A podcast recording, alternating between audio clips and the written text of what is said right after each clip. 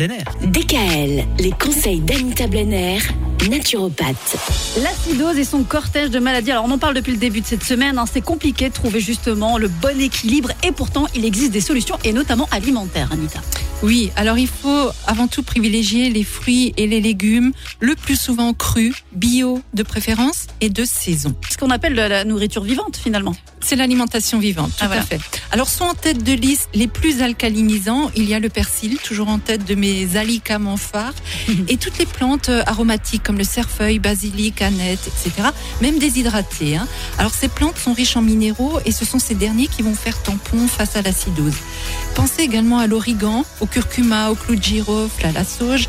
Et puis il y a les graines germées qui sont très alcalinisantes, ainsi que les algues. Les graines de fenouil, de céleri, d'aneth, de cumin. La liste est longue, alors ne lésinez pas et saupoudrez au maximum euh, ces herbes et ces plantes sur toute votre alimentation, sans cuisson, euh, cela va de soi. Et puis pour les légumes, il y a les épinards crus qui sont en tête, suivis du fenouil, de la roquette, du chou rave, du céleri, de la mâche, euh, carottes, courgettes, pommes de terre, ail, oignons, champignons. Et pour les fruits, il y a le raisin sec, les figues sèches, le pruneau, cassis, banane, abricot. Alors pour l'abricot séché, il faut savoir qu'il est cinq fois plus alcalinisant que le frais. Il y a le kiwi, raisin, cerise, pomelo, mangue, poire, orange. Et puis le citron. Mais attention, le citron n'est pas métabolisé de la même façon chez tous les individus. Chez les personnes qui sont dilatées du visage, qui sont des bons vivants, assez enrobées, pas frileuses, on parle là de personnes dilatées, le citron va alcaliniser leur terrain sitôt ingéré. Le citron est fait pour ces personnes. Par contre, les personnes qui sont frileuses, pas très enrobées, longues et fines, ici on parle de sujets rétractés, ben le citron n'est pas vraiment recommandé, il va rester acide. Et le fait d'aimer ou non le citron en dit long. S'il vous donne des frissons et ne vous est pas agréable, abstenez-vous.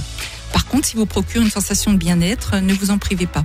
En règle générale, si un fruit ou un légume vous convient et vous plaît, c'est qu'il est fait pour vous. Et puis l'alimentation la plus alcalinisante est incontestablement, comme vous l'avez dit Myriam, l'alimentation vivante. Elle est crue, non transformée par l'homme, et sa définition est la suivante. Replantez ce que vous mangez, si ça repousse, c'est vivant. Euh, voilà une très bonne conclusion. Ouais, merci Anita. Demain, on terminera la semaine avec quelques conseils et quelques attitudes à adopter face à l'acidose. DKL, retrouvez l'ensemble des conseils de DKL sur notre site internet et l'ensemble des plateformes de podcast.